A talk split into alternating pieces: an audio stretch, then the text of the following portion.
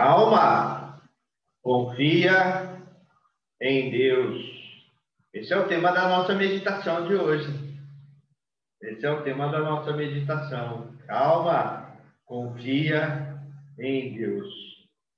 Na sexta-feira passada eu fui levar o Leonardo num lugar lá em Santana e eu fiquei, é, achei interessante que no asfalto ao invés de colocarem é, pare, pedestre, é, faixas de algumas coisas, a empresa lá colocou em vários lugares ali ao redor de Santana, colocaram a palavra calma.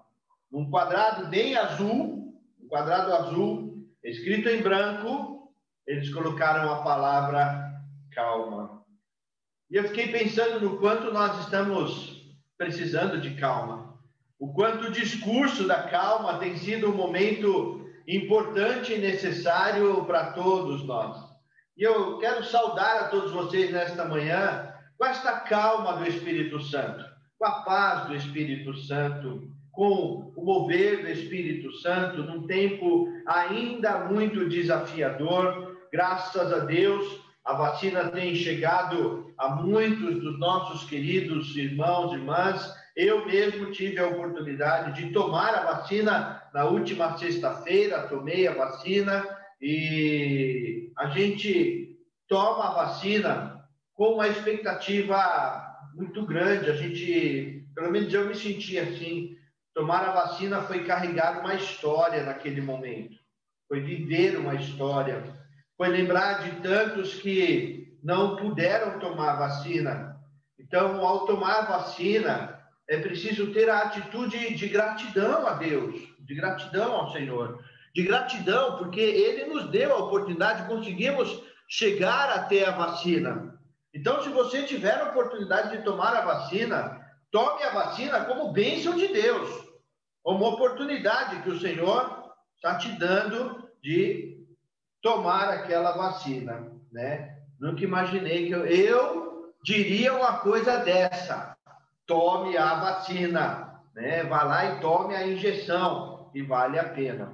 E nosso coração é grato diante de Deus, mesmo em tantos desafios. Semana passada eu falei sobre as atitudes certas nos momentos incertos. E falei sobre a importância de manter a alegria nos momentos incertos, manter a esperança, a fé, manter a convicção da nossa coroa bendita que receberemos no Pai, a convicção de manter o amor. E hoje eu quero lembrar um pouco também um momento de crise. Eu quero que você abra comigo no Salmo 16. O Salmo 16 é um salmo de crise. É um salmo que uh, Davi, é salmo de Davi, e ele escreve numa circunstância de crise que nós não sabemos exatamente quais as crises que ele estava passando, qual o tipo de crise, qual o tipo de perseguição que ele estava exatamente passando, mas nós aprendemos com ele aqui. Nós aprendemos com ele aqui. E nesses momentos de crise é possível confiar no Senhor. Nesses momentos, e apesar das crises, e apesar das circunstâncias difíceis, e apesar das circunstâncias que nos cercam, é possível sim manter uma satisfação no Senhor e ouvir o Senhor dizendo: calma, confia em mim, confia em mim. Às vezes eu gosto, isso virou até meme na internet, né? Mas eu gosto de dizer assim: diga aí para quem do teu lado, fale algo. Mas agora você vai dizer para você mesmo. Você vai dizer para o teu próprio coração, tentando ouvir Deus. Você vai dizer: calma, confia em Deus. Calma, espere em Deus. Alguns silêncios da nossa vida são, são silêncios perturbadores. Alguns momentos somos levados a caminhar pelo deserto. Alguns momentos somos levados a passar pelo vale Alguns momentos somos levados para é, é, o campo de batalha, alguns momentos, momentos de crise, alguns momentos são momentos de silêncio. Mas em todos esses momentos, nós temos um Deus que é vivo. Um Deus que é poderoso, um Deus que é Senhor. E nesta manhã é sobre isso que eu quero meditar com os irmãos. Nesta manhã eu quero trazer para todos e todas uma reflexão de que, seja qual for a crise, seja qual for o momento, seja uma crise mundial, seja uma crise local, seja uma crise no teu coração, o Deus é o mesmo e age da mesma forma, age no mesmo padrão. Vamos olhar para o Salmo 16? Vamos olhar para o Salmo 16 e encontrar aqui algumas coisas maravilhosas de Deus para a nossa vida. A primeira que nós encontramos, Salmo 16, do verso 1 ao verso 2, diz assim: Guarda-me, ó Deus, porque em ti me refugio. Digo ao Senhor, tu és o meu Senhor. Outro bem não possuo, senão somente a ti. Olha que maravilha que a gente aprende aqui. O salmista, na sua crise, na sua circunstância, na sua dor, o salmista, no seu momento de, de ameaças, no seu momento de crises, no seu momento de incertezas, de incertezas, ele diz claramente que a sua vida está guardada no Senhor. Queridos, isso muda muito a nossa postura, isso muda muito o nosso linguajar, isso muda muito a maneira como agimos com as pessoas, a maneira como agimos com as situações, a maneira como olhamos para as pessoas no mundo, a, pessoa, a maneira como olhamos para as pessoas que estão ao nosso redor, a maneira como olhamos, olhamos para as pessoas que estão do nosso lado. Quando nós entendemos isso, nós temos uma vida guardada pelo Senhor. Uma vida guardada pelo Senhor. Né? A palavra de Deus é tão clara: nem um fio da cabeça cai sem que o Senhor saiba. Sem que o Senhor saiba. Então a hora é de calma. A hora é de olhar para estas placas que nos chamam a calma, de olhar para estes lugares que nos chamam da calma, que nos chamam a respirar fundo pensar no Senhor e dizer como salmista: Ele é o meu refúgio. Onde está o seu refúgio? Quando nós ouvimos o salmista dizer: Ele é o meu refúgio.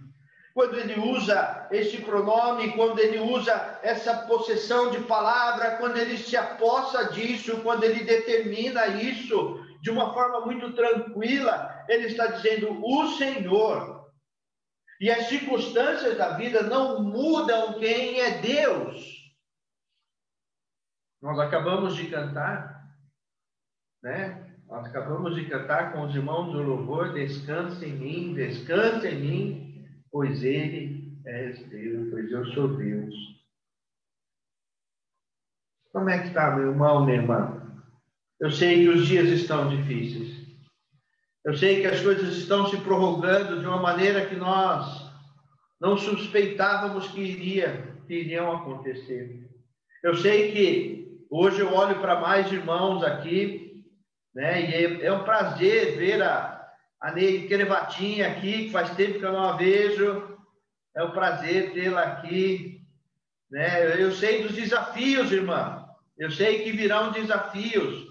Mas a palavra do Senhor está dizendo nesta manhã que o Senhor nos guarda de uma maneira ou de outra. O Senhor guarda, o Senhor é o guardador.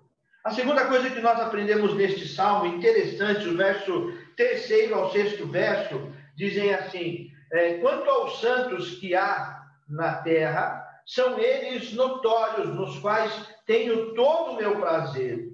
Muitos serão as penas dos que é, trocam o Senhor por causa é, do, de outros deuses. Não oferecerei as outras libações de sangue, e os meus lábios não pronunciarão os seus nomes. O santo é a porção da minha herança. O Senhor é a porção da minha herança. O meu cálice, tu és o arrimo da minha sorte caem-se as divisas em lugares amenos.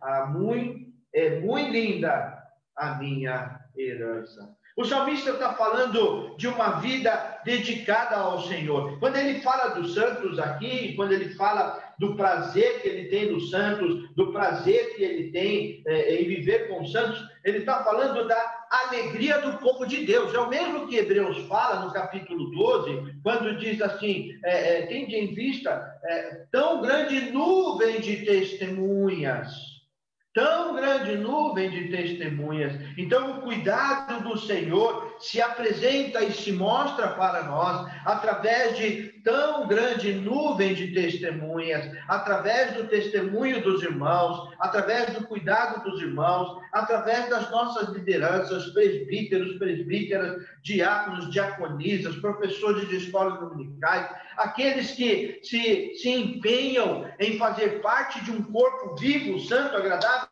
o corpo de Jesus Cristo, e é, é, desta maneira nós temos uma vida dedicada ao Senhor. E desta maneira nós mantemos a calma. Quer ter calma?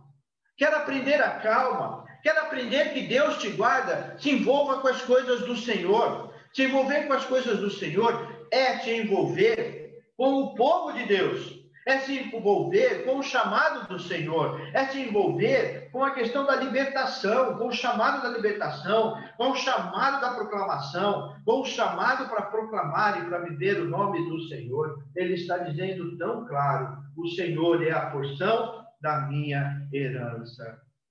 Então eu trabalho da onde vem a minha herança, e a minha herança é o Senhor.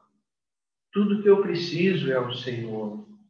Tudo que eu preciso é o Senhor. A minha vida, a minha dedicação deve ser ao Senhor. E tudo mais vai ser acrescentado. Então, o teu trabalho, a tua família, a maneira como você cuida da família, a maneira como você cuida da sua igreja, a maneira como você cuida das suas coisinhas, tudo é para o Senhor. É para o Senhor. E isso começa a mudar muitas coisas. A maneira como você, mesmo no home office, arruma o teu escritório, se ajeita, se arruma, põe as coisas, se preocupa, se preocupa como as coisas vão chegar para as pessoas. Tudo isso é forma de glorificar ao Senhor. É forma de se envolver com as coisas do Senhor e de viver com as coisas do Senhor. Então, o salmista diz isso muito claramente. Mas ele continua no sétimo verso, ele fala sobre algo que nós temos tido medo de falar, mas nós não podemos deixar de falar. O sétimo e oitavo verso diz assim: Bendiga o Senhor que me aconselha, pois até durante a noite o meu coração me ensina. O Senhor tenho sempre a minha presença estando ele à minha direita, não serei abalado.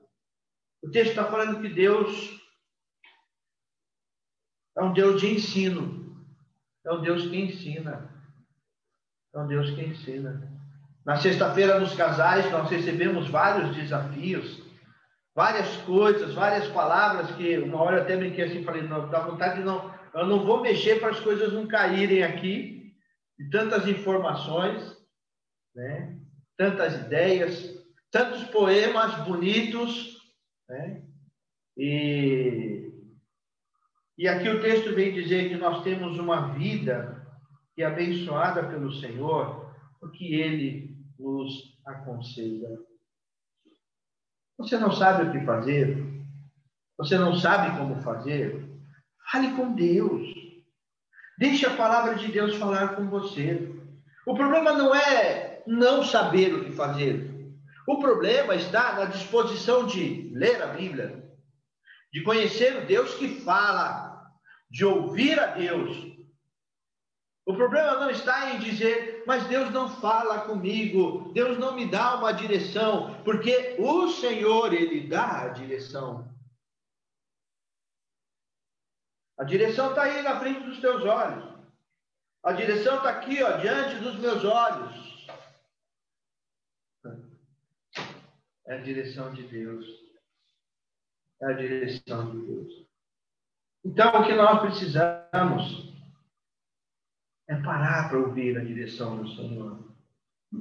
É, eu tenho escutado as pessoas dizerem assim, né? Ah, aproveite agora que você tem mais tempo. Eu fico pensando, como que as pessoas conseguem ter mais tempo? As cobranças estão maiores, as situações estão maiores, as demandas estão maiores, os cuidados estão maiores, a, o cuidado com a roupa está é, é, é, tá maior, tudo está maior. E como que as pessoas conseguem ter tempo sobrando e tomam decisões com esse tempo é, pífio? Nós precisamos de tempo com Deus. De tempo com Deus. Está muito fácil de se perder no tempo com Deus. Está muito fácil de se perder nas coisas com Deus. Está muito fácil de se perder é, nas coisas com o Pai. E alguns até, é, vamos ler, vamos ler, vamos procurar conhecimento. E nessa de procurar conhecimento, deixam de ter o conhecimento da palavra de Deus. Da palavra de Deus. Nós precisamos, irmãos e irmãs. Deus fala Deus quer falar. Bendito o Senhor que me aconselha, pois até durante a noite o meu coração me ensina. Essa é a verdade da palavra de Deus. O Senhor ensina. O Senhor está ensinando. O Senhor continua a ensinar. O Espírito Santo continua a agir. E ele fala ao teu coração. E ele está falando ao teu coração ele está incomodando o teu coração, ele está movendo o teu coração. Você está disposto ou disposta a ouvir aquilo que Deus fala? Como ontem lá no impacto, eu terminei a minha meditação. A minha meditação foi é, foi sobre o momento de Daniel, de não comer dos manjares do rei, Daniel capítulo 1, 4 e 8. E eu terminei a minha escrita dizendo assim: eis aí um desafio. E da questão é o desafio. E muitas vezes é fácil dizer, Deus não fala, eu não sei, porque na verdade nós não queremos é seguir o caminho de Deus. Não estamos dispostos a seguir o caminho do Senhor. Essa é a questão. Mas agora sim ele fala de algo que a gente tem medo de falar. O verso 9 e 10 diz assim: Alegra-se, pois, o meu coração, e o meu espírito exulta, até o meu corpo repousará seguro. Pois não deixará a minha alma na morte, nem permitirás que o teu santo veja a corrupção. Queridos irmãos e irmãs, eu tive a oportunidade de tomar a vacina na última sexta-feira. Assim que eu que eu vi que existia essa possibilidade e eu fui lá. Eu tenho uma comorbidade no coração, uma má formação no coração. Na verdade, não me impede de nada. Na verdade, os médicos não sabem o que fazer com isso. Teve médico que já quis me abrir no meio para tirar o coração e botar outro. Teve médico que falou que não é para fazer nada, esquecer que eu tenho. E teve médico que achou que eu deveria tomar a injeção, tomar a vacina da Pfizer. E aí eu fui e tomei a vacina da Pfizer. Pasmem vocês, com alegria eu entrei naquela fila. Tremendo. Não vou negar. Estava tremendo. A hora que eu sentei ali, a moça olhou para mim assim: tá tudo bem, senhor? Eu, tá, moça, vai logo antes que eu saia correndo. Mas tudo bem, eu fui. E tomei a minha injeção. Mas naquele momento eu não vou negar. Quantos não tiveram a oportunidade de ter essa injeção? E quantos ainda estão negando isso? Quantos ainda estão negando a possibilidade de tomar a injeção? Eu estava ali tomando a injeção e lembrando do meu irmão. Meu irmão não teve a oportunidade de tomar a injeção. Ele não teve a oportunidade de ser imunizado. O que eu estou falando é de morte. de gente que morre. E ontem faleceu a nossa irmã Marli. Irmãos, se lembram da Marli? Marli faleceu ontem, mãe Dali, a mãe Dali, ali vocês vão lembrar, a mãe Dali, ela faleceu e então estão vivendo hoje esse momento de luto. Mas o texto nos, nos, nos lembra disso. E o texto fala que é, alegra-se o meu coração e o meu espírito, porque o meu corpo não repousará na morte. E mesmo que a morte seja uma ameaça, isso é uma alegria para o cristão, para o servo do Senhor, para o que crê em Deus, porque existe salvação no Senhor, existe vitória sobre a morte, e a nossa vitória é sobre a morte. Nós podemos sim ter medo de sofrimento. Recentemente alguém me perguntou, pastor, você está com medo de morrer? Na hora eu respondi, não. Não. Eu tenho medo de sofrer. Ontem meu braço estava doendo aqui da injeção, né? Era quase de madrugada, eu estava falando com o Alexandre, né, Alexandre? Eu estava falando porque o Alexandre tomou a mesma que a minha ontem também. Eu vou, Alexandre, tá normal aí para você, porque o meu tá doendo aqui. Aí coloquei água quente e tal para acalmar, né? E doeu o negócio, viu? Doeu, mas eu fui lá. Mas eu fui lá. Então, gente, o que eu quero te dizer é o seguinte: nós não podemos ter medo da morte. Nós sofremos o luto, nós sentimos o luto, nós sentimos as perdas, nós sentimos muitas ameaças ao nosso redor. Mas o texto do salmista está dizendo: Pois não deixará a minha alma na morte, nem permitirá que o teu servo veja a corrupção. Então, às vezes, a gente vê crente desesperado desesperado, mas é preciso existir esperança mesmo diante da morte. Eu sei o que eu estou falando, eu sei que isso é difícil. Até pelo que eu falei na semana passada, uma das atitudes certas do cristão é lembrar-se de que nós temos uma coroa para receber. Uma coroa de glória, da glória com o Pai, da glória com o Senhor. Mas, em último lugar, neste texto, para viver calma, confia no Senhor. Calma, confia no Senhor. O verso 11 diz assim: Tu me farás ver os caminhos da vida. A tua presença, a plenitude de alegria, na tua destra, delícias perpetuamente. A realidade de uma vida eterna ao lado do Senhor. Meus irmãos e irmãs, não vamos nos esquecer disso. Ontem, o Senhor chamou a nossa irmã Marli, mas ela está vivendo exatamente isso. Nós cremos nisso. Ela testemunhou e pregou isso. Ela está vivendo a realidade de uma vida eterna ao lado do Senhor. Ao lado do Senhor nós não sabemos como será isso. Nós temos algumas nuances, algumas ideias, alguns projetos, algumas falas, alguns sinais, mas nós não sabemos como será isso. Portanto, por isso que eu comecei hoje, calma, calma, confie no Senhor, confie no Senhor. Quando as situações no trabalho estão te apertando, calma, confie no Senhor. Quando as enfermidades ameaçarem, calma, confie no Senhor. Às vezes a gente fica até, será que é, não é? Mas confia no Senhor. Não perca a alegria de adorar ao Senhor. O MASD tem novos desafios pela frente, desafios de trabalho grande. Calma, confia no Senhor. O Conselho tem grandes desafios com a construção. Vamos manter a calma e confiar no Senhor.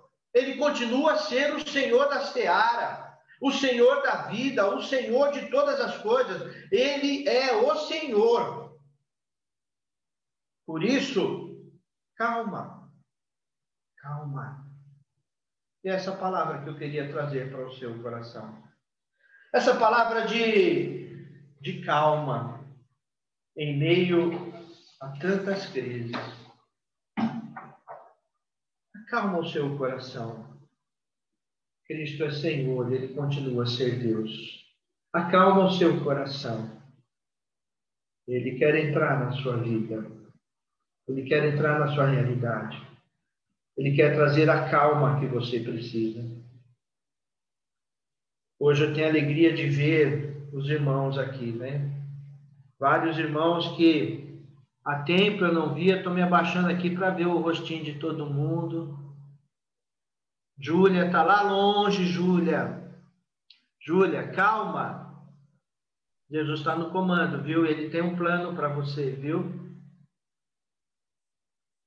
Fabiana, ô oh, querida, Deus abençoe. Calma. Deus tem um plano para você, viu? Deus tem direções para você. O presbítero Alexandre leu o texto dele e depois contou a história dele com a Paula na sexta-feira. E a expressão que o Alexandre foi, usou foi essa, né, Alexandre? Deus tinha um plano. Deus tinha um plano.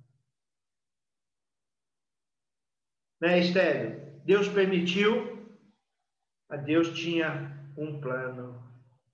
Deus tinha um plano. Marilda, Deus tem um plano. Mara,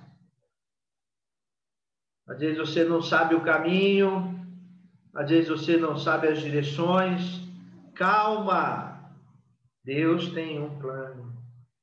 Daniela, Mateus e Denis, eu sei que Deus tem um plano. Eu não sei esse plano, mas eu sei que ele tem. Neide, tá difícil, né? Esperar essa cirurgia, esperar tudo acontecer aí, tá difícil. Mas Neide, eu sei de uma coisa. Deus tem um plano. Deus tem um plano para a tua vida. Irmãos aqui do Facebook, Vanessa, que é nova aqui entre nós, Kátia, Deus tem um plano. Valdecir Fordel, que é o meu tio, eu nunca sei se é o meu tio ou a minha tia que está acompanhando. Deus tem um plano, gente. Esse, Deus tem um plano. Kátia, que tem tantos desafios pela frente. Kátia e Reginaldo estão tomando decisões importantes. Deus tem plano para vocês. Vamos acalmar, vamos acalmar, respirar fundo, olhar ao redor, o que está acontecendo, rever a nossa caminhada no Senhor e voltar, voltar a caminhada com o Senhor. Que o Senhor abençoe a cada um de vocês, em nome do Senhor Jesus. Olha o Brunão lá com aquela barba bonita. Bruno, Deus tem um plano, viu? Mesmo quando a gente não entende, Deus tem um plano. Kathleen, com o silêncio daquele bar, né? Deus tem um plano, né? Deus tem um plano, plano, Kathleen, mesmo quando a gente não entende, mas Deus tem um plano. Né, Esther? Esther está onde agora? Em que lugar do mundo, Esther? Em Foz do Iguaçu. Foz do Iguaçu. Aleluia, glória a Deus. Queridos irmãos e irmãs, os missionários que estão aí, Deus tem um plano. Por isso, a minha palavra para vocês nesta manhã é esta: acalma, acalma, confia em Deus. Alguns estão em dois aí, né? Ou três. Se você puder, diga para alguém aí perto de você: meu filho, minha esposa querida, meu marido querido, minha mãe querida, minha irmã querida, calma, confia em Deus. Diga isso aí, diga isso aí perto de quem está com você aí.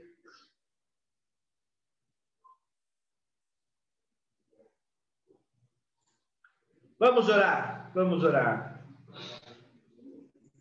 Bondoso e eterno Deus, graças, graças te rendemos, Senhor. Porque na, na caminhada da vida somos levados por tantos caminhos diferentes, muitas vezes caminhos que nós não planejamos, não estávamos nos nossos planos, mas caminhos que estão nos planos do Senhor. Por isso nós pedimos agora, Pai, derrama desta calma do teu espírito, derrama deste mover do teu espírito, derrama desta direção do Senhor, derrama sobre nós, ó Deus, o mover do teu espírito de tal forma que esta calma que vem dos céus, esta paz que vem dos céus, passe a fazer parte da nossa caminhada, do nosso falar, da nossa maneira de agir, do nosso proceder, da nossa família, dos nossos queridos, mesmo diante dos momentos desafiadores, ó Deus, derrama a tua paz. Derrama a tua paz, meu Deus. Derrama a paz que vem dos céus. Que seja, Senhor, a calma do teu espírito, a calma do teu falar em cada coração.